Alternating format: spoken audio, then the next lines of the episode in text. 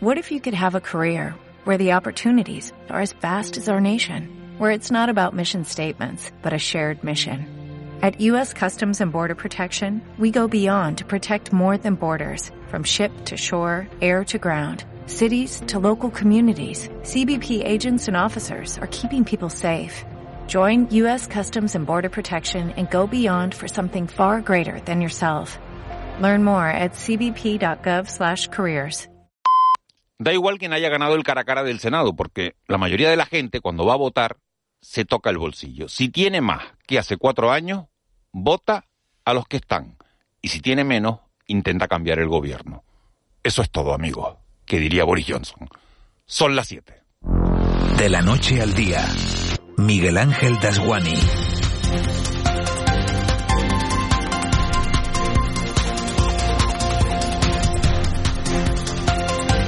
¿Qué tal? Buenos días. En los años electorales, y el 2023 lo es, los periodistas nos empeñamos en pasar los días publicando encuestas sobre intención de voto. Los políticos se afanan en escenificar en las cortes aguerridos debates parlamentarios en los que apelan al diálogo, sabiendo de antemano que no pueden encontrarse porque si no, todos seríamos del mismo equipo. Y la inmensa mayoría de los ciudadanos ponemos en la tele no los cara a cara, sino Eurosporo 4 para ver a Carlitos Alcaraz ganar en el Open USA de tenis o a la selección de Escariolo en el Eurobásquet. El debate de ayer, la precampaña y la campaña sirven de muy poco y cualquier frase ocurrente que oigamos en los próximos 263 días, que son los que faltan hasta el 28 de mayo, tendrán muchísimo menos valor a la hora de depositar el voto en la urna que la marcha de la economía. Y no hablo de la economía global, sino de la que tenemos dentro de casa cuando abrimos la puerta al llegar de trabajar o cuando salimos cada mañana. No es ningún secreto para los expertos en demoscopia que con la democracia ya consolidada el ciudadano de a pie cada vez vota más por cómo le van las cosas que por ideología. Antes de ir al colegio electoral, a depositar la papeleta, uno suele tocarse el bolsillo y pueden ocurrir dos cosas, que nos vaya mejor que hace cuatro años y entonces votamos a los que ya están gobernando, o que tengamos menos dinero y nos vaya peor. Y si tenemos menos, entonces mandamos a los que gobiernan a la oposición y tratamos de poner a mandar a los que ya están en esa oposición. Así de sencillo, así es como funcionan las cosas. Los únicos indecisos son los que siempre tienen lo mismo, no se dejen engañar. Aclarados estos extremos, es más fácil entender todo lo que está pasando, las ayudas al transporte, las subvenciones de 20 céntimos a la gasolina o el derecho de paro de las empleadas del hogar, su derecho a paro, sin olvidarnos de las bonificaciones a la parte contratante, no vaya a ser que salga el tiro por la culata y sea peor el remedio que la enfermedad.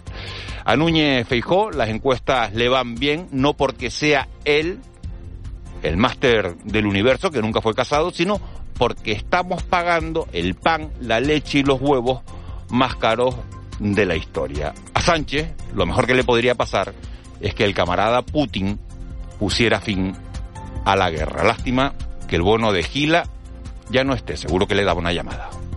De la noche al día, Miguel Ángel Dasguani. 7 y 2, vamos con los titulares que marcan la crónica de este miércoles 7 de septiembre. Caja 7 te ofrece los titulares del día. El presidente del gobierno, Ángel Víctor Torres, no descarta algún cambio en la fiscalidad del archipiélago. Ante el panorama económico, el presidente del Ejecutivo ha explicado en Canarias Radio que cualquier modificación fiscal se realizaría de forma justa con limitaciones y acorde a la realidad de las islas, reducciones que podrían afectar al tramo autonómico del IRPF. Aquellos que están en la oposición y piden una bajada lineal de los impuestos, cuando han llegado luego a los gobiernos, lo que hacen es subir los impuestos. Es una medida electoralista, populista, y que luego ellos saben que cuando llegan a las administraciones hacen justamente lo contrario.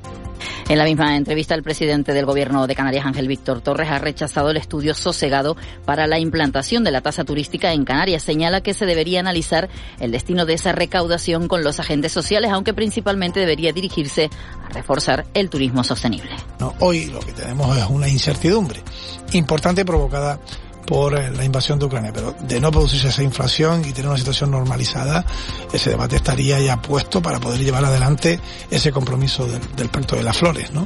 En estos momentos yo creo que lo que hay que hacer es garantizar la llegada de turistas y ayudar a las familias Y duros reproches en el cara a cara, el primer cara a cara entre Pedro Sánchez y Alberto Núñez Feijóo.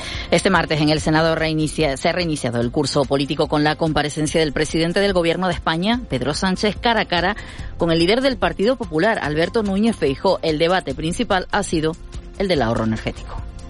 ¿Usted quiere hablar de energía? Hablemos. Pese a la excepción ibérica, señorías, en agosto hemos pagado el recibo de la luz más caro de nuestra historia. Señor Sánchez, ¿podría decirnos entonces por qué está tan contento exactamente? Está la demagogia en este tema que ahora ya nadie habla de pobreza energética. Curioso. ¿Por qué se aprobó una moratoria al despliegue de las renovables en nuestro país? ¿Fue porque no le caían bien a quien gobernaba entonces las empresas vinculadas con las renovables o les molestaba el sol? ¿O porque obedecían a otra serie de intereses energéticos?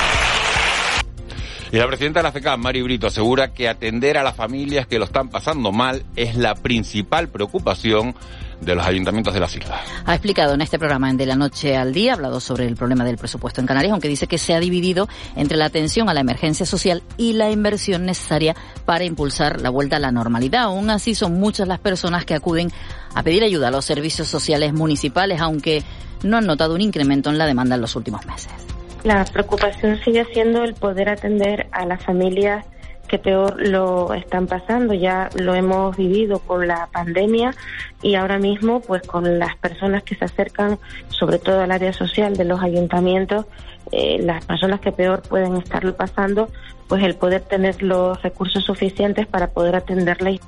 Y terminamos hablando de la ONG Caminando Fronteras, que ha mostrado su preocupación sobre la situación especial, de especial vulnerabilidad de los menores migrantes que están en Canarias. El responsable del programa de búsqueda de personas desaparecidas y la representante del equipo legal de este colectivo, Caminando Fronteras, Lucas Vaquero y María Vieira, aseguran que la Administración tarda más de cuatro meses en responder a los escritos de mediación de casos de reagrupación familiar. Por su parte, la adjunta segunda de la Diputación del Común, Milagro Fuentes, en una reunión con el colectivo, ha aseverado que existen protocolos para detectar sobre todo situaciones que puedan ser de trata o de explotación de menores, razón por la que son cautelosos desde todas las instituciones. Escuchemos a ambos. Nos gustaría ahora conocer en mayor profundidad los detalles en la aplicación de dicho protocolo y sobre todo que se aplique de manera estandarizada y eh, también respetando las individualidades y las particularidades de, de cada una de las familias. Tenemos que ser cautelosos y que existe formación adecuada por los profesionales, me consta, por los medios de,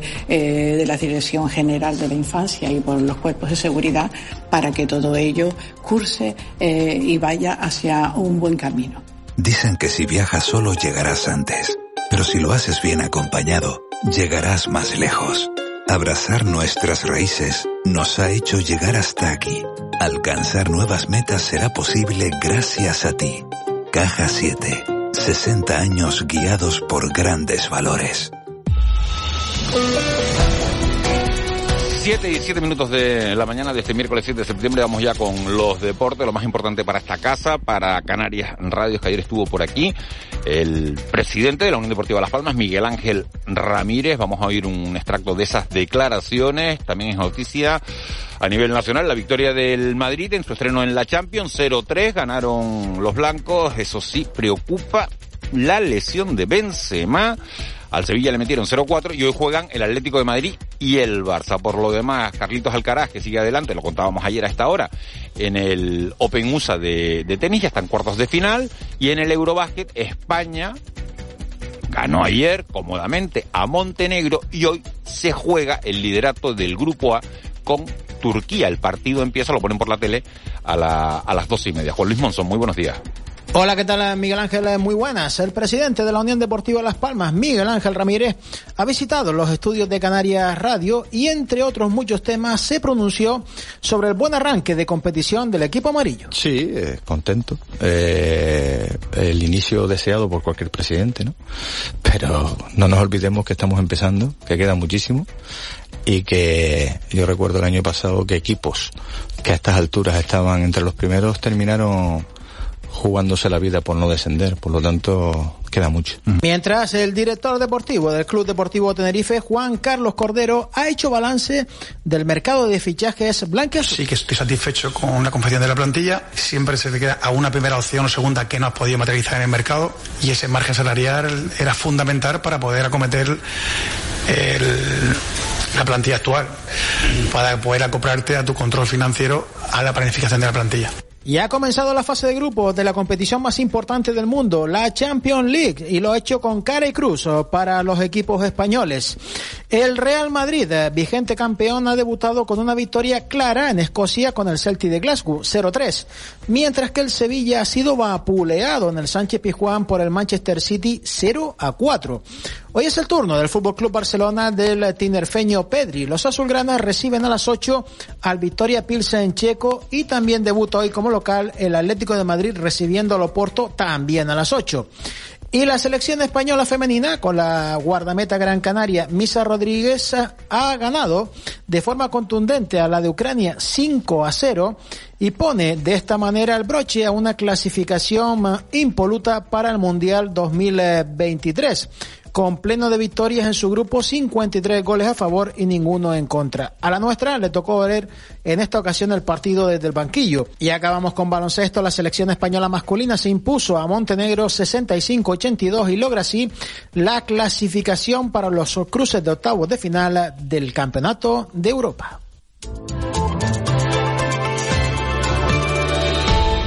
7 y 10. Don Edgar Cedres, muy buenos días de nuevo. Buenos días, Miguel Ángel. Bueno, para los que se están incorporando, ¿qué tiempo nos encontramos este, este miércoles en la calle? ¿Cómo hay que salir? Pues ahora, de esta hora de la mañana, tenemos intervalos de nubes bajas por el norte de las islas. En general, esa nubosidad dará paso a los claros y también la tenemos en puntos del sur y del suroeste de las islas más montañosas. Intervalos nubosos poco importantes que darán paso a una jornada soleada, salvo por el norte, donde esa nubosidad irá más al final de la tarde. Incluso nos podría dejar algunas precipitaciones débiles en las medianías del nordeste de La Palma, de Tenerife y en las del norte de la isla de Gran Canaria.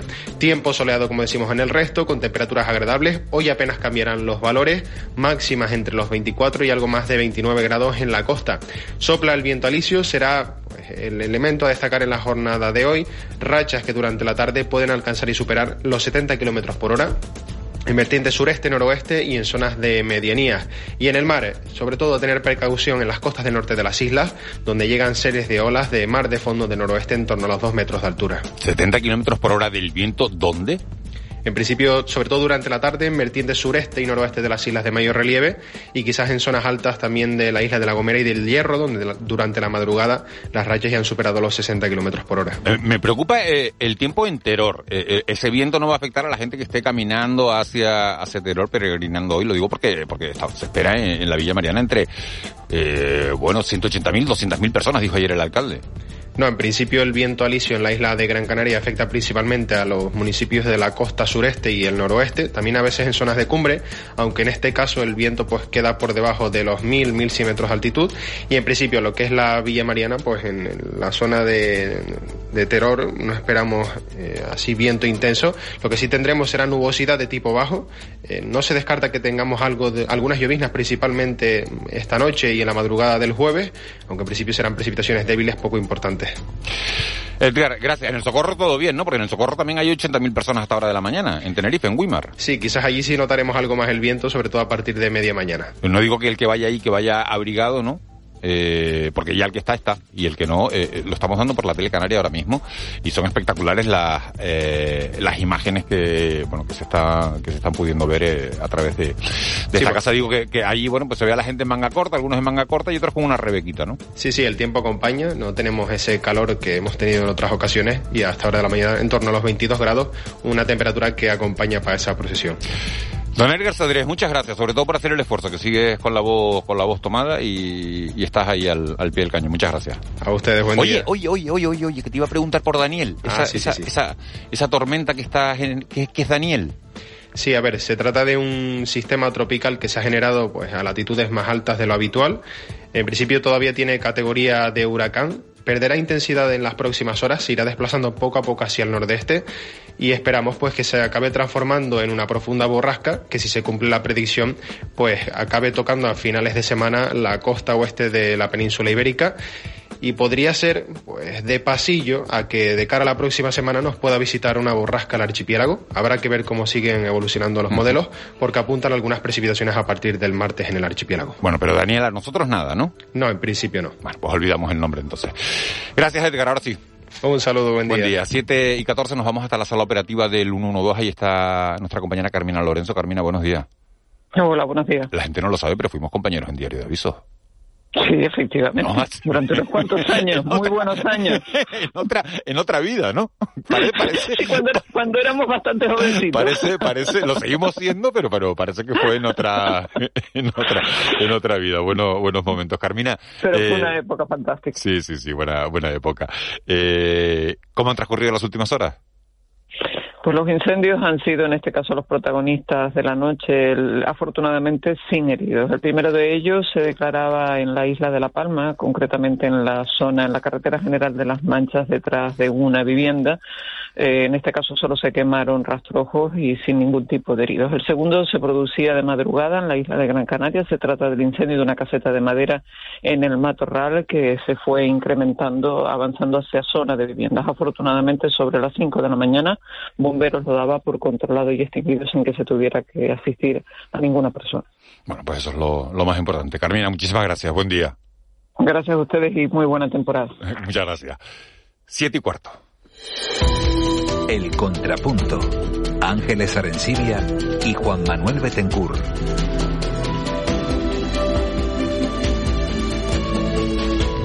Ángel Arencibia, buenos días.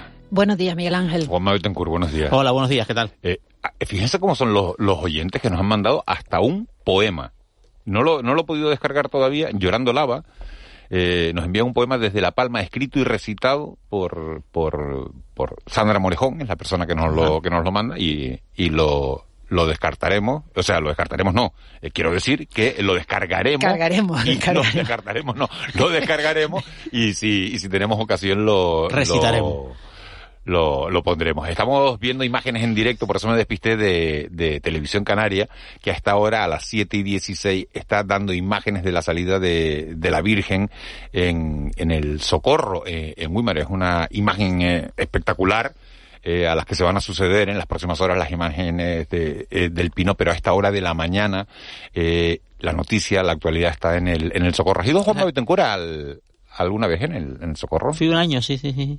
Eh, que, yo sepa, vamos a ver, creo que, que no me equivoco si digo que es la romería más antigua de Canarias. ¿no? No, no, no te equivoques, es la, es la romería más antigua de Canarias. Vamos a ver si podemos oír, eh, Molina, el, el sonido en directo de la romería, el que están ofreciendo nuestros compañeros. de, de los de los que hacen de guanche que, que, que bueno que, que todos tienen bucios y eso hay un concierto de bucios ahora que es impresionante sonido, El punto de partida. sonido popular Desde luego. Eh, los bucios Mira qué, qué bonita estampa. Mira las campanitas de plata también Ah, Estamos viendo la, eh, la- la danza de, eh, de cintas, que es lo que acompaña a la Virgen. Acaban de, de lanzarse lo- los voladores, ahí están viendo en ese, en ese, en ese plano general eh, la danza de, de las cintas, acompañando a la Virgen, y 80.000 personas, que se dice pronto, eh, en Weimar, en, en la zona de, del Socorro. ¿Tú eres de las que, Ángeles, de las que, de las que va al Pino también estos días o no? He ido, he ido alguna vez, pero no soy de la de las no vas todos los no años, soy, ¿no? Yo, no, yo no, reconozco no. que he ido, saliendo desde Tamaraceite, he ido varias veces caminando a- al Pino, que también es espectacular. En el Socorro no he estado, sin embargo. Yo en y, el Pino y- tengo, y tengo, y Estoy tengo esperando que Ángeles de- me invite. ¿Estás esperando que Ángeles te invite? Claro. Bueno, está- estás invitado, Juanma. Vaya. te está, te está- te está por invitando Dios. ella que te está diciendo que... Que se busque la vida, ¿no? Yo si quieres que le busque la vida. No, la, la, la romería, de terror y tal, pero, pero sí, sí, no, la verdad es que nunca he ido. es esta noche, que es la noche de que la mayoría de la gente, ¿no? Es cuando camina, ¿no? Va caminando a Teror, algunos van desde Tamaraceite, otros desde Arucas, otros desde la zona de Santa Brígida, diferentes caminos. Eh, es muy es muy festivo, ¿no? El, el, el camino y, y la gente pues es- se saluda y hace bromas y comparte y tal. Es- es- todo el camino es una es, es también el acontecimiento, no solo llegar a Teror, después llegas a Teror y, y hay tanta gente que apenas casi te puedes mover por la plaza, ¿no? Depende de la hora que llegues. Y todo el mundo va a buscar el bocadillo de chorizo, ¿no? Para reponer fuerza. Y el clipper de fresa, ¿no? El bocadillo Sí. de chorizo y, y- Sí, sí, y el clipe de presa, mira. Pero lo que, lo, que- lo que acabas de decir, yo, yo por ejemplo salía cuando, cuando iba, las veces que fui a, a, a Teror desde, desde una farmacia que hay ahí en, en Tamaraceite, ¿no? Sí. Eh, en la, en la rotonda, y, y de ahí inicias el camino, y la verdad que el trayecto es casi, casi como, como estás contando, eh, lo más Es la interesante. fiesta, sí. Y después, por, y después, claro, después de lo que cuesta acceder a la, a la, a la iglesia, pues cuando entras y ves a la, a la Virgen, pues, pues ese es el otro momento emotivo, ¿no? Son, son, son los dos momentos casi, el camino, el trayecto, eh, pasas toda esa vorágine de gente y, y bueno, pues cuando el ves a la camino que vas ¿no? saludando, vas hablando con, con, con personas que no conoces porque te, te sientes unida, ¿no? Eh, sí, señor. Bueno, ¿con qué nos quedamos de, de, la- de las últimas horas? La parte seria, el debate, el cara a cara ayer entre, entre Feijó y, y, y Pedro Sánchez. ¿Qué sabor te dejó, Ángeles? Bueno, eh, es un debate muy sui generis, ¿no? Porque eh, uno de los contendientes tenía un, montón de tiempo y el otro lo tenía muy tenía un tiempo ilimitado y el otro lo tenía muy reducido, ¿no? Eso eso primero que nada. Y, mm, y después la sensación de que de que y lo reflejan muchos muchos comentaristas, ¿no? Que de- nada más acabar el, el debate empezaron a aparecer comentarios y, y artículos en los diferentes medios eh, que Pedro Sánchez fue a por Feijó. O sea, que fue como un debate, decía alguno de los comentaristas, del estado de la oposición, ¿no? Como un debatillo, un mini debatillo, pero del estado de la oposición.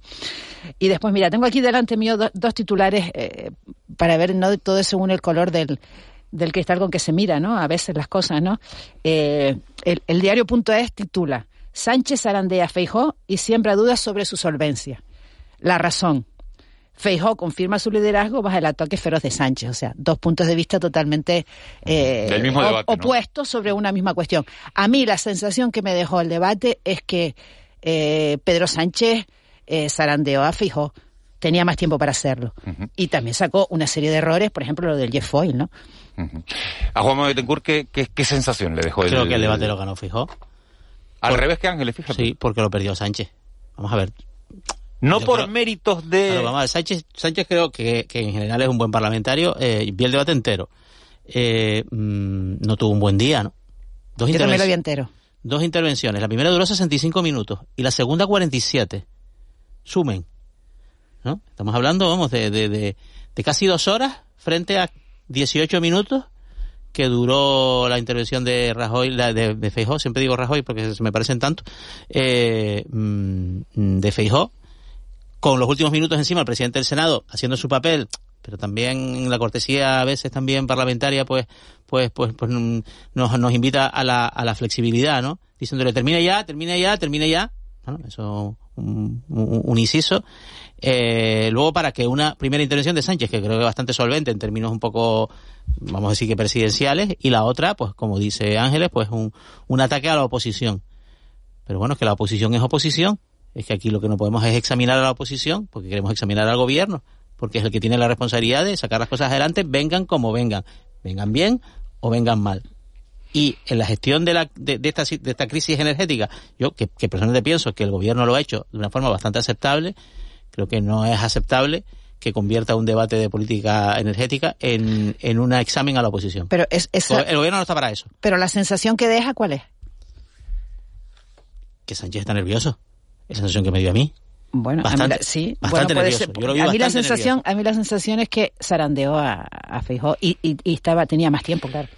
Bueno, se estaba hablando ayer en el, en el Senado, en ese cara a cara, de, bueno, del debate de las medidas para, para contener eh, y, para ver eh, qué, futuro nos espera con la energía eh, en este país, porque, bueno, pues porque preocupa a todos los ciudadanos como preocupa el encarecimiento de, de la vida eh, en estos momentos. Eh, el incremento de los precios es del 10%, eh, los salarios van a subir, se están negociando eh, por sectores, por partes, entre, bueno, en principio parece que esa subida va a ser en el entorno de, del 2, del 2,5, del 3%, y claro, eso hace que, que las familias eh, nos veamos obligadas a, a- reducir gastos para, para poder llegar a, a final de mes. Lo que más preocupa en estos momentos, aparte de la subida de, de- de los combustibles y, de- y del precio de la luz, de la energía, de la luz y del gas, es, claro, su incidencia en el precio de los alimentos. Tomás Barreto es el presidente de la Asociación de Supermercados de, de las Islas Canarias, de, de Azuicán. Señor Barreto, muy buenos días.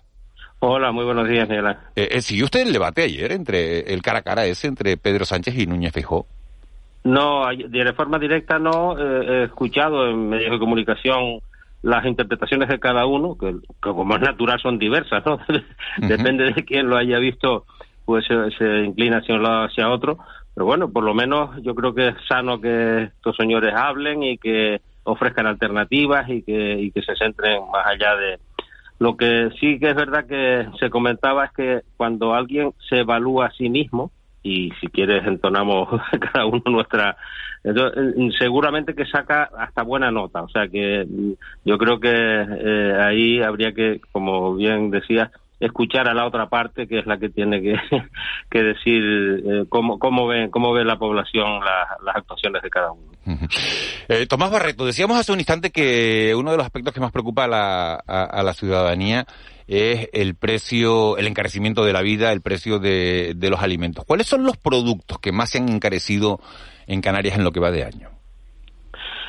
Bien, hay, hay en los orígenes de toda esta carrera de inflación eh, son muy diversos. Eh, naturalmente son consecuencias de ciertas cuestiones. Por ejemplo, el asunto de la energía eh, eh, tiene una incidencia muy grande en, en- los costes de, de distintos sectores, tanto de los productivos como del como del de la distribución, que al fin y al cabo somos los que estamos más cerca del consumidor y es a quien se nos reprocha el que las cosas están muy caras. De, de todas maneras, otro, otra serie de productos, todos los dedicados a las harinas y tal, el asunto de la guerra de Ucrania y de los bloqueos, de, eh, de las cuestiones que ha habido con cereales, por ejemplo, con los aceites, que claro, a uno le parece que la producción de Ucrania de aceite, pues sobre todo de girasol, eh, cómo puede influir, pero claro, luego los mercados son así, tienen esa característica, o sea, cuando, mm, cuando algo escasea, empiezan a funcionar los futuros y el que tiene eh, algo, pues naturalmente lo intenta revalorizar. Eh, y lo menos que le preocupa a lo mejor es lo justo o injusto que es para los consumidores. ¿verdad? Señor Barreto, lo, lo que se pregunta a la gente es si hay alguna manera eh, eh, de frenar la escalada de precios. ¿Hay alguna medida efectiva? ¿Usted, ¿Usted cree que los supermercados pueden bajar precios en estos momentos o contenerlos? Los supermercados ya están conteniendo los precios bastante más que lo que viene en otros sectores. Y, por ejemplo, son datos a nivel nacional eh, que ha elaborado ASEDAS, pero que son eh, más que contrastados. Eh, eh, la- en julio, por ejemplo, el, el IPC de, lo que es alimentación estaba en, un 13,5 de, de incremento, mientras que los precios de la industria alimentaria eh, estaban en un 18,8 y los precios de- percibidos por los agricultores en la producción agraria básica estaban en un 26,8. Entonces, mm, yo creo que bastante es contener en- a la mitad eh, eh, esa, esa- esos incrementos de precios. Lo que pasa es que no es suficiente. O sea, así todo, el consumidor no, no percibe eh, suficientes ingresos como para compensar esa diferencia. Y ¿A hay usted qué que- le parece esa propuesta de la vicepresidenta de- del gobierno de topar el precio de 20 productos básicos? Eso es muy complicado y yo creo que eso no será posible hacer porque eso sería cambiar eh, muchas normas. Eh, mm, seguro que al que le puede beneficiar dirá que sí y tal, pero ya mm, creo que fue el propio ministro del sector primario el que dijo que eso no se puede hacer. Yo mm, creo que eso es una ocurrencia que, que está bien. Pero eh, sería bueno para los consumidores, ¿no, señor Barreto? Sí, sí, pero vamos a ver una cosa, sería bueno para los consumidores, seguramente sí, como si le, si le quieren decir que sea gratis, pero eso no es posible, porque eh, vamos a ver, eh, como te decía, los que estamos más cerca de la, del consumidor somos los distribuidores. Y, y si a los distribuidores se nos han encarecido eh, eh, nuestros precios de coste, ¿cómo se puede pretender que, que, no- que Hombre, a lo mejor absorbamos dándoles una subvención como a, la- a las gasolineras, ¿no? A lo mejor bonificando, Ah, bueno. o sea, que parte del Estado, o sea, se va a intentar llegar a un acuerdo, no imponerlo. Entonces, dice, ¿cómo se puede hacer? No es, que, no es que ustedes pierdan dinero, es que a lo mejor se les puede bonificar. Yo no sé si se va a llegar a un acuerdo o se va a imponer. Yo creo que aquí cada uno emplea, su- emplea sus métodos y demás. De todas maneras, eso significaría un cambio de norma que yo dudo mucho que se vaya a poder realizar en este momento. De todas maneras, oye, que lo, que lo debatan quien lo tienen que debatir. Nosotros no vamos a entrar en eso. Eh, lo que nosotros sí está claro, eh, me refiero a los distribuidores, al mundo de la distribución alimentaria, no podemos asumir es que nosotros arreglemos el problema más de lo que lo estamos haciendo. Que hemos estado en cualquier condición de, de, la situación de la sociedad ahí trabajando y arriesgándonos y demás, y que estamos ahora incluso absorbiendo buena parte o sea, contra nuestros márgenes, eh, estamos absorbiendo buena parte de los incrementos de costes que tienen desde los sectores primarios, productivo industrial, etcétera. Así que eh, poco más allá. Ahora, la, la, parte política o la parte de gobiernos y demás, pues que lo debatan los que tienen esa responsabilidad. Eh, buenos días, señor Barreto. Eh, ¿Cómo le ha ido el sector en este par de años que llevamos de crisis? ¿Hay más supermercados en Canarias? Eh, ¿Se han cerrado supermercados? ¿O hay más? es que da la sensación bueno. de que están continuamente inaugurando nuevos supermercados. Vamos a ver, hay de las dos cosas. Eh, Hay supermercados que se han cerrado, eh, hay supermercados que no pueden eh, continuar en su actividad y hay supermercados que se abren. Eh, sobre todo entiendo que se abren eh, de algunas organizaciones más que nada multinacionales y, y, y de ámbito muy muy fuerte, eh, no, no netamente Canarias y demás, y bueno, porque tienen en sus programas y tienen la capacidad inversora suficiente para, para abrirse. De todas maneras, mm, vamos a ver, yo creo que ha habido una recuperación, creo no, estoy seguro, ha habido una recuperación de, de, cifras de negocio, de volúmenes y tal, que es consecuencia de la recuperación económica general que ha habido. O sea, eh, yo, ah, bueno, les puedo contar una anécdota. Yo ayer viajé y cuando me iba a subir al avión me di cuenta que no llevaba la mascarilla, gracias que la zafata tuvo el, detalle de dejarme una. Pero eh, realmente eh, eh, es que ya mm, de, lo que vivimos en, durante la pandemia ni nos acordamos. O sea que y eso se ha notado en el turismo, en el movimiento y en el y en el salir y, y eso naturalmente pues influye en todos los movimientos económicos y por supuesto la venta mm, ha estado bien durante el verano. Y en relación con esta, ¿hay empleo, hay plazas vacantes en, en el sector? Pues yo creo que depende de las islas. Eh, eh, eh, a pesar de que el paro, pues somos quizás de las comunidades autónomas campeonas en ese sentido, pero para determinadas especialidades no, no hay, y sobre todo profesionales especialistas en productos frescos y demás, eh, más bien escasea. Pero bueno, se va, se va resolviendo. Sí hay un detalle y es que los que por circunstancias, yo en mi caso en La Palma, que hay pues dos establecimientos que, que, desaparecieron uno por porque se lo llevó el volcán y otro porque se lo porque está excluido todavía la zona de Portonao eh, eh, pues fueron una, una, cantidad de personas a ERTE que se han ido rescatando para cubrir necesidades en otras tiendas, con lo cual eh, se ha resuelto yo creo que la situación de manera bastante interesante. Señor Barreto, buenos días. Eh, Yolanda Díaz, la, la, la, ministra de Trabajo, llevó esta, esta reflexión un poco sobre el posible tope que efectivamente es muy difícil de articular a, a, un, a, un, ejemplo práctico, ¿no? Dijo, no es de recibo que a los productores les compren las naranjas a 15 céntimos y se vendan en el supermercado a 1,48 euros, un 887% más, que un poco está un poco la base de su propuesta, pero claro, uno piensa, bueno, esto que dice Yolanda Díaz sí es cierto, ¿no? Eh, ¿Hay alguna manera de hacer más eficiente ese proceso de intermediación para que la diferencia entre lo que cobra el productor y lo que se encuentra uno en el lineal del supermercado pues sea un poquito, a lo mejor, una medida pues que no, que no sea una imposición legal ni una subvención, porque al final es dinero público, sino una forma de hacer el procedimiento este logístico pues, pues más eficiente. Usted tiene décadas de experiencia en este sector. Sí, hola Juan Manuel. Yo eh, no, no, no me atrevo a decir que tiene razón Yolanda Díaz en lo que dice, porque eso de multiplicar por 8, por 9 y tal, eso no es ni la media, ni, ni es normal, ni es siempre eh, o sea, eso yo creo que es una anécdota, que no digo que no sea verdad en un momento concreto, pero eso no es así. Y de hecho, lo que decía al principio, los datos que hay a nivel nacional del mes de julio, que uh -huh. hace dos meses, son de que los agricultores, el global de los agricultores ha percibido un 26,8% más eh, por, su, por, los productos que entrega, que ponen en, en la cadena alimentaria, y, y la repercusión eh, ha sido un 3,5%. O sea, yo creo que eso eh, no, es, no es exactamente así. Eso es confundir alguna situación puntual injusta y que desde luego no debe ser de ninguna de las maneras y tal. Lo que pasa es que la cadena eh, es muy larga y también se dice los precios que reciben los agricultores y a lo mejor es por un producto en bruto que después hay que tratar, hay que transportar, hay que conservar, hay que hacer muchas cosas y bueno, que justifican unos ciertos incrementos de costes. Desde luego no tanto y si eso fuera así, este, ya el mundo se hubiera la, roto. La, la, las últimas noticias del sector logístico dicen que, que el precio un poco de los, de los fletes de transporte se ha moderado, incluso está bajando.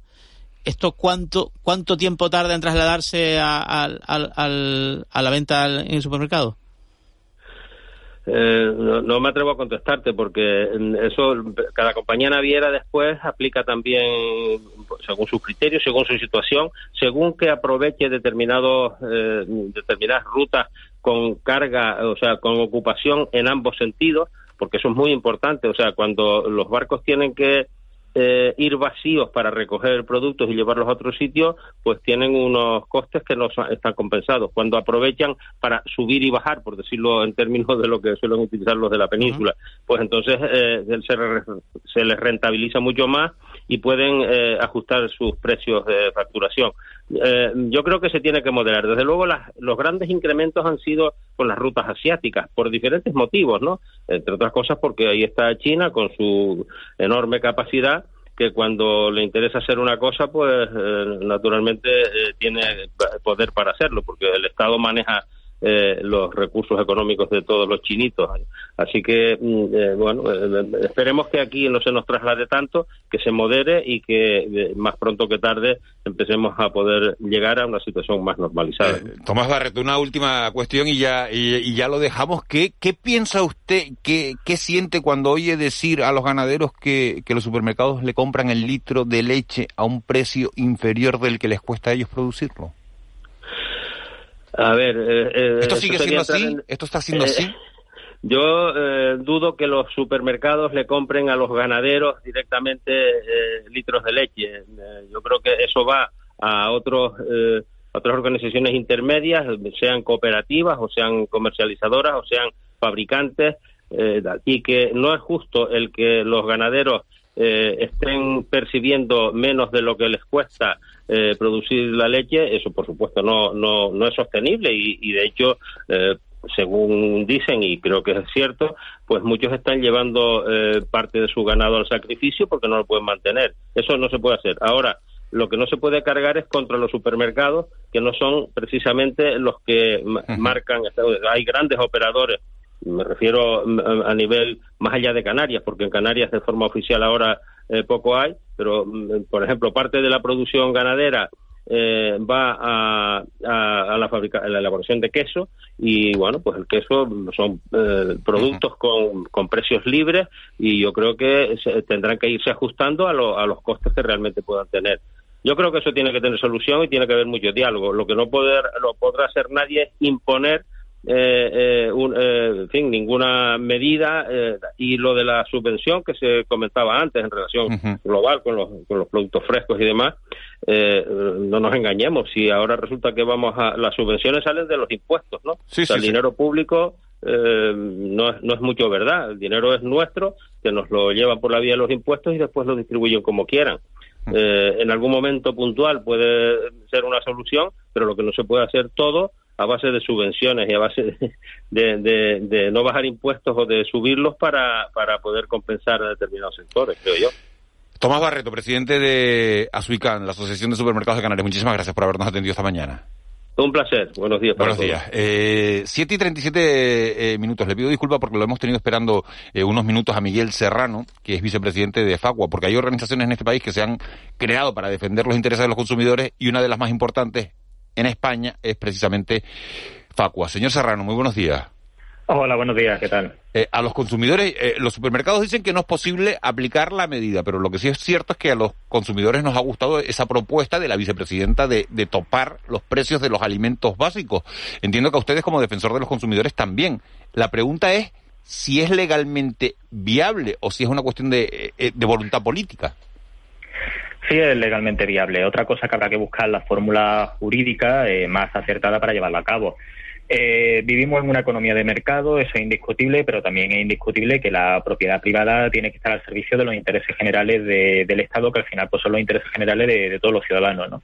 Ya hemos presenciado, y además ha sido reciente, momentos en los que la especulación del mercado ha obligado en determinados productos básicos a que el Estado haya tenido que intervenir. Y uno de los ejemplos más recientes lo tenemos con los precios de las mascarillas. Eh, yo creo que aquí todos podemos recordar cómo en la época madura de la pandemia, la especulación del propio mercado, esa economía del mercado que teóricamente fijaba unos precios justos, pues implicaba que una mascarilla pudiera llegar a valer 5 euros, ¿no? En un momento donde, bueno, la mascarilla pues mm, sigue siendo un elemento esencial, pero en aquel entonces pues realmente era un elemento, vamos a decir, súper esencial porque además que era incluso obligatorio el, tener que llevarla en, en determinados sitios o en casi todos los sitios, mm, igual que, que bueno, que todavía ocurre en, en, algunos, en algunos momentos, ¿no?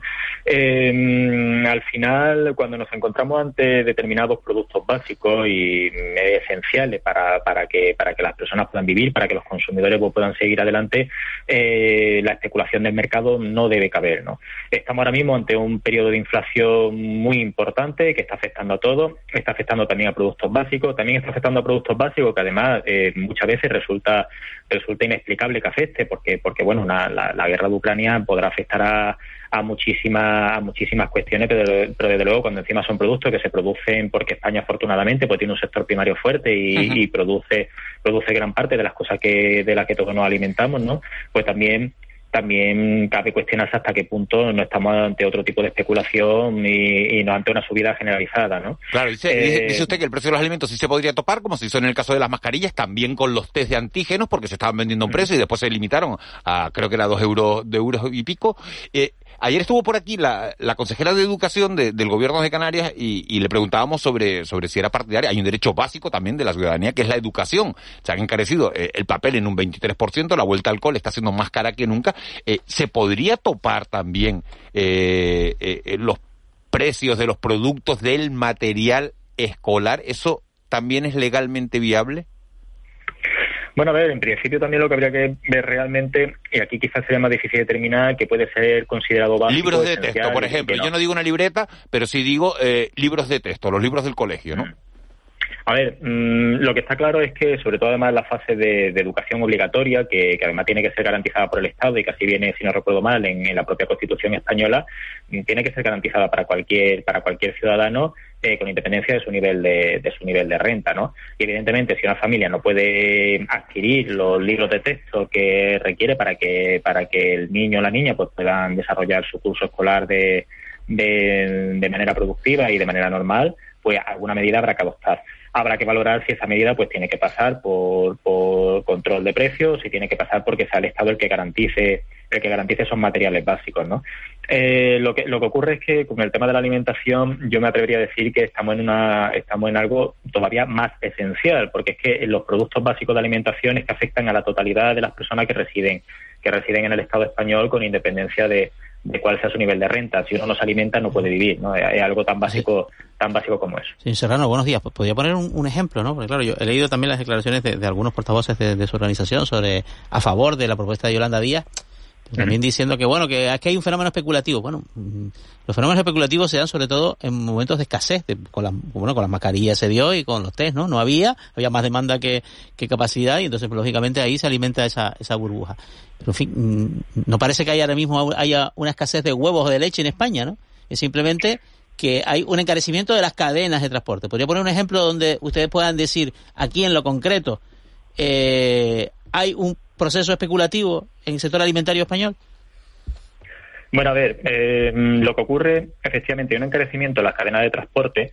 Ahora, lo que habría también que determinar es si realmente el encarecimiento que supone las cadenas de transporte es esa subida de precio en su totalidad que se ha trasladado al consumidor o si realmente lo que estamos ante una subida de precio muy superior a lo que supone ese encarecimiento en la cadena de transporte. Y un ejemplo, por, mm, yo creo que lo hemos vivido todo en este verano con determinadas frutas que son de producción estrictamente nacional, que la cadena de transporte, estamos hablando de un transporte nacional, no que la traigamos desde el extranjero, y que por mucho que haya subido ese combustible, la repercusión porcentual que ha tenido en el precio final del consumidor ha sido más elevada. Eh, con el tema de la, del tope de precio, no solamente tenemos el ejemplo de las mascarillas o de los geles hidroalcohólicos y demás que, que vimos durante la pandemia, sino incluso el propio sector primario eh, ha, se tuvo que crear una ley, otra cosa es que se esté respetando o no, donde se garantizase que ese agricultor, ese ganadero, iba a recibir como mínimo el coste de producción del producto que estaba, que estaba, que estaba produciendo, ¿no?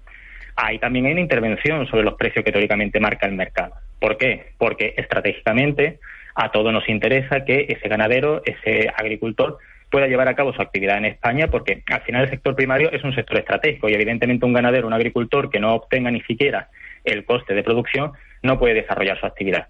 Y en ese sentido intervino la administración pública diciendo, no, no, como mínimo hay que garantizar esto y me da igual cómo se fije con la oferta y con la demanda del mercado, porque al final los grandes grupos lo que están haciendo es tirar los precios por abajo. ¿no? Aquí con el consumidor pasa tres cuartas partes de lo mismo. Y además ocurre otra cosa curiosa, que yo creo que también lo estamos viendo todo, y es que cuando los precios de ese combustible, de ese transporte, bajan, oye, curiosamente no bajan los precios en la misma proporción como si han subido. Es decir, cuando pegan esa subida para arriba, después no se regula eh, con la misma intensidad y con la misma velocidad hacia abajo ese mercado que teóricamente tendría que regularse según determinadas reglas de oferta y demanda. ¿no? Entonces, claro, estamos al final ante una situación donde, donde hay unos claros intereses económicos de determinado grupo empresarial detrás, yo creo que eso es indiscutible, todos lo estamos viendo, donde determinados grupos empresariales se están lucrando de, de, una situación actual y, y, la están utilizando por bandera cuando a lo mejor no están así, y lo que, habría, y lo que hay que analizar es hasta qué punto se puede mm, permitir que haya un lucro tan excesivo con productos que son de primera necesidad para la ciudadanía, tal cual. Y en ese sentido, un gobierno como el gobierno de España lo que tiene que velar es porque los ciudadanos, la gran mayoría de sus ciudadanos, puedan tener un acceso a, los alimentos sin que les suponga un gran perjuicio a su economía familiar. Lo que no puede ser es que una familia se endeude para poder hacer la compra final de la semana. Eh, buenos días. Eh, en tiempos como estos de, de, de crisis, de aumento de precios, de negros augurios, eh, ¿estamos más desprotegidos los consumidores? ¿A qué debemos estar más atentos? Bueno, a ver, los consumidores lamentablemente siempre estamos desprotegidos porque además de hecho el derecho de consumo, que es un derecho especial donde, donde se recogen determinadas normas que nos aplican en, en otros ámbitos sociales, parte de la premisa de que el consumidor siempre se encuentra en una situación de desigualdad con respecto al, al poder empresarial o a los poderes fácticos del mercado, ¿no? Y no solamente la normativa española, sino la normativa que no viene de la Unión Europea, que además hay que decir que ha influido y que sigue influyendo enormemente la, la normativa de, de consumo de consumo nacional. Eh, esto implica, evidentemente, que en situaciones como la que estamos viendo, de especulación, de subida de precios, de determinados comportamientos empresariales, pues el consumidor, esa desprotección del consumidor aumente. ¿En qué tenemos que estar atentos? Bueno, pues tenemos que estar muy atentos en qué firmamos, cómo lo firmamos. Eh, tenemos que intentar hacer dentro de nuestras posibilidades un consumo responsable. Antes hablaba de la vuelta al cole, ¿no? Pues algo tan sencillo como, bueno, sentarnos tranquilamente y decir, oye, ¿qué realmente necesita el, niño o la niña para empezar el colegio, qué material, qué material podemos reciclar de años anteriores, eh, qué cantidad tengo que comprar ahora o qué cantidad a lo mejor sería mejor que fuera comprando conforme vaya desarrollándose el año para ver realmente cuáles son las necesidades de, de, del alumno, ¿no? Y también el intentar, dentro de lo posible, dentro de nuestras posibilidades, pues hacer una pequeña comparativa de los establecimientos a los que tengamos acceso, ya sean físicos, sean por internet, pues para ver realmente el precio de ese artículo que nos van a dar, cuál es ese precio mm, global o general en el mercado y que no nos vayan a cobrar un exceso, pues, por adquirir de determinado artículo, ¿no? Y sobre todo, muy importante, es que si vamos a realizar algún tipo de compra que implique alguna clase de financiación de, del tipo que sea, que tengamos muy claro bajo qué circunstancias estamos realizando esa financiación y sobre todo que hagamos una valoración personal de eh, qué incidencia puede tener esa financiación que estamos contratando en ese momento en nuestra economía del futuro más inmediato, ¿no? Que no, no que lo que compremos hoy no nos vaya a suponer un dolor de cabeza. que no, no, que no nos vengamos arriba, que no nos vengamos arriba y que tengamos claro cómo son las cuentas y, y, que se pueden producir gastos extras eh, también, ¿no? Eh, efectivamente, quizá la palabra sería prudencia, que, que algo que deberíamos de tener siempre y en todos los años sin excepción con independencia de cuál sea la situación del mercado, porque, bueno, siempre hay que tener esa prudencia y evitar que, que las decisiones que tomemos económicas pues, puedan afectarnos negativamente. Queda claro, seguro que, esos consejos son de, utilidad. Miguel Serrano, vicepresidente de FACO, muchas gracias por haber estado en, De la Noche al Día, aquí en Canarias Radio. Muchas gracias a vosotros, un saludo. Un saludo. Siete y 47 minutos de la mañana. Seguimos avanzando en las cuestiones que marcan la actualidad. Dejamos el, mundo de la economía para hablar ahora de, de sanidad. La prueba evidente de que todo en relación al COVID está transcurriendo con cierta normalidad. Que fíjense, llevamos tres días de, programa y es hoy cuando vamos a analizar las cifras, los datos y, y, los recordatorios incluso del calendario vacunal. Álvaro Torres es jefe de servicio de epidemiología y prevención de la Dirección General de Salud Pública del, del Servicio Canario de, de la Salud. Doctor Torres, buenos días. Hola, buenos días. Eh, ¿Cuál es la situación de, de la pandemia en estos momentos y qué incidencia está teniendo en el servicio público de salud? Pues eh, llevamos unas seis semanas aproximadamente de descenso continuado en el número de casos. Eh, ya sabes que desde junio nosotros solamente estamos evaluando los casos mayores de 60 años en, en España, ¿no? Y por lo tanto en Canarias también. Bueno, pues estos casos en los mayores de 60 años están disminuyendo desde hace unas seis semanas. De tal manera que en este momento la incidencia en este grupo de edad eh, llevamos ya casi una semana por debajo de 100 casos por 100.000 habitantes, lo cual, bueno, pues es una, una buena noticia, como es natural. Y esto ha tenido una trascendencia también en la actividad sanitaria de los hospitales.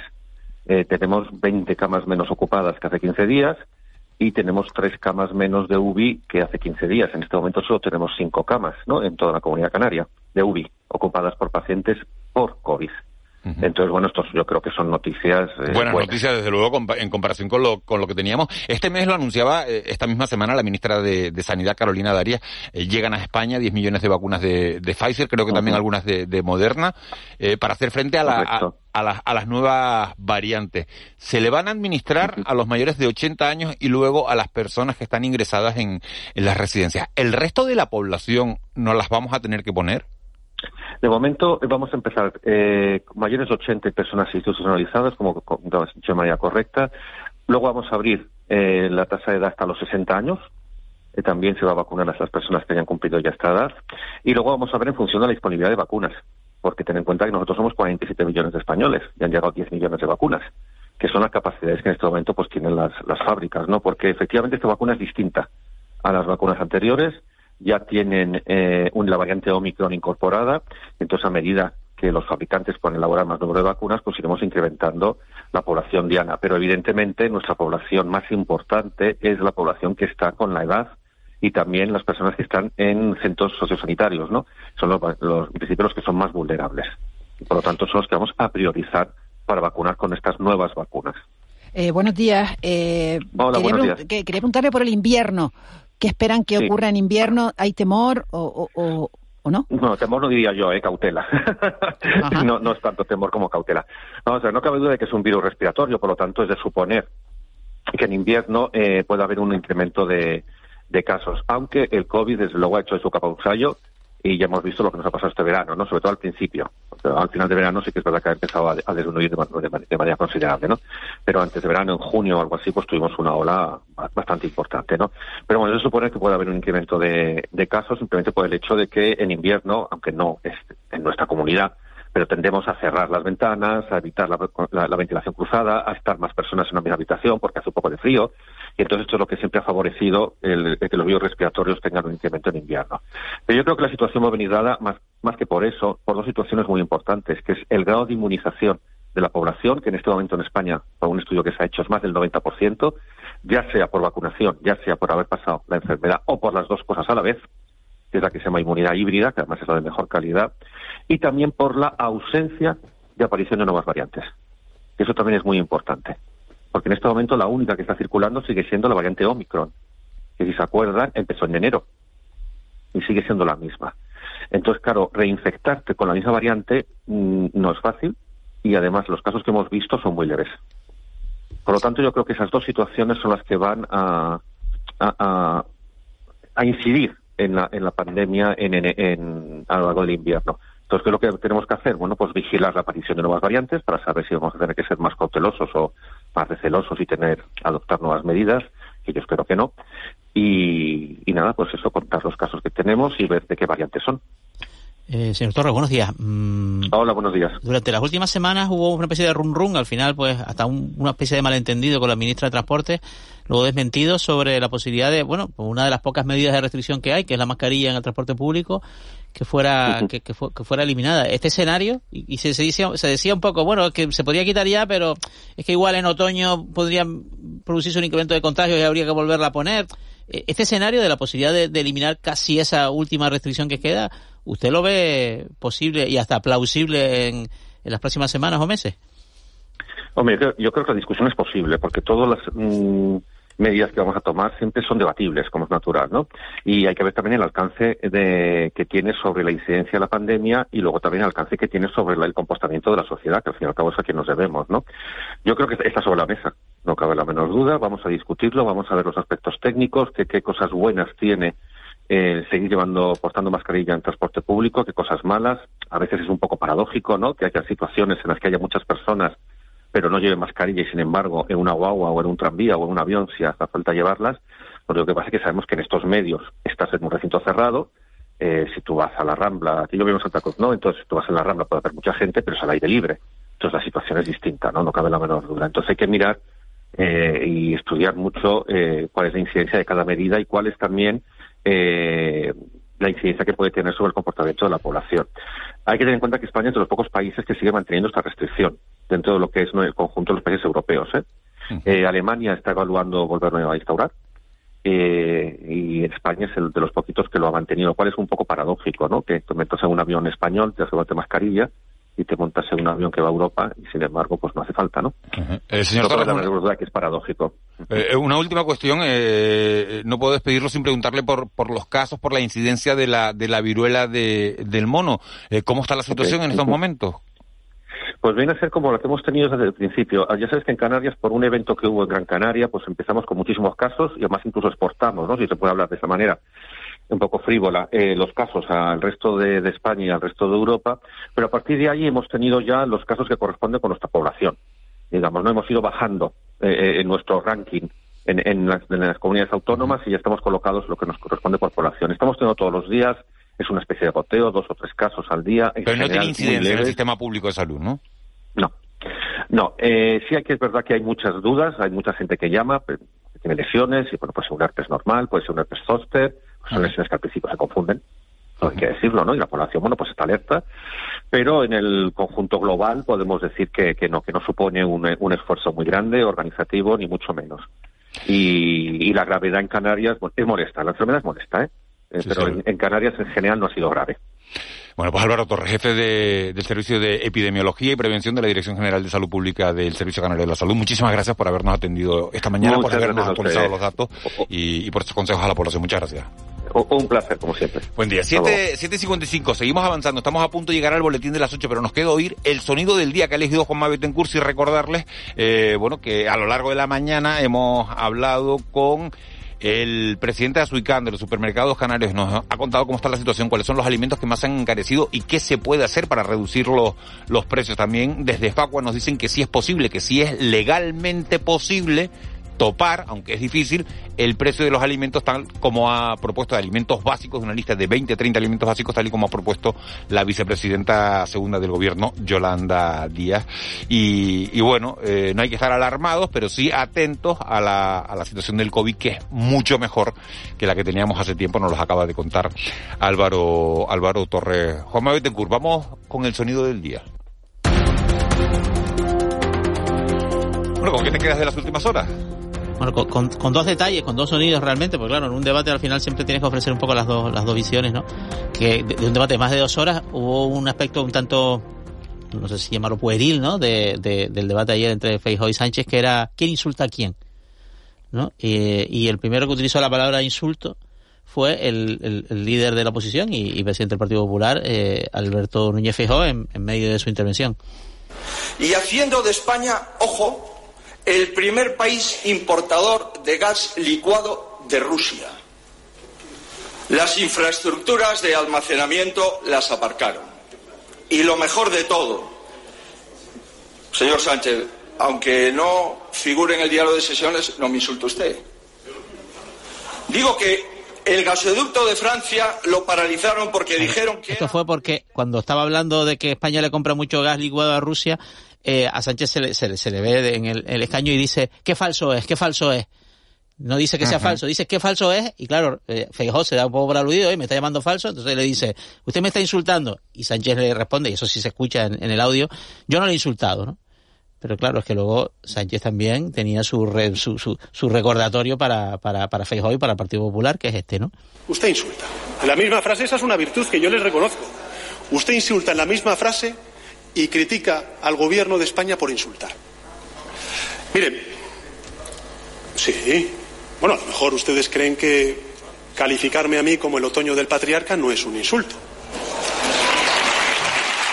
Esto tiene que ver con eh, digamos las expresiones de, de, de Feijóo y de otros líderes del Partido Popular que casi han identificado en los últimos días a Pedro Sánchez con un dictador latinoamericano y tal y claro eso entonces, ¿quién insulta primero, Ángeles? ¿Quién, Miguel Ángel? ¿Quién, quién insulta primero? Yo no, eh, eh, no me voy a... Esto es edificante. Eh, yo lo, lo, que no creo que sirva para nada el, el, debate de ayer, pero sí es importante el diálogo, como decía Tomás Barreto, es importante que, bueno, que, que hablen, pero no voy a decir yo quién, es, quién, quién fue el ganador de- del debate. Ángeles lo ha dejado claro, para ella fue Pedro Sánchez, para ti fue Alberto Núñez, Núñez Feijóo. Yo si hubiera tenido que elegir un sonido del día, eh, a ver si Molina, si me da tiempo, eh, ¿sabes cuál elegiría? El que eligió Lucía Rodríguez, el de Mbappé, porque se ríen de viajar en los trenes, porque ellos tienen aviones privados. Entonces, Mbappé, que es un pedazo de jugador del PSG,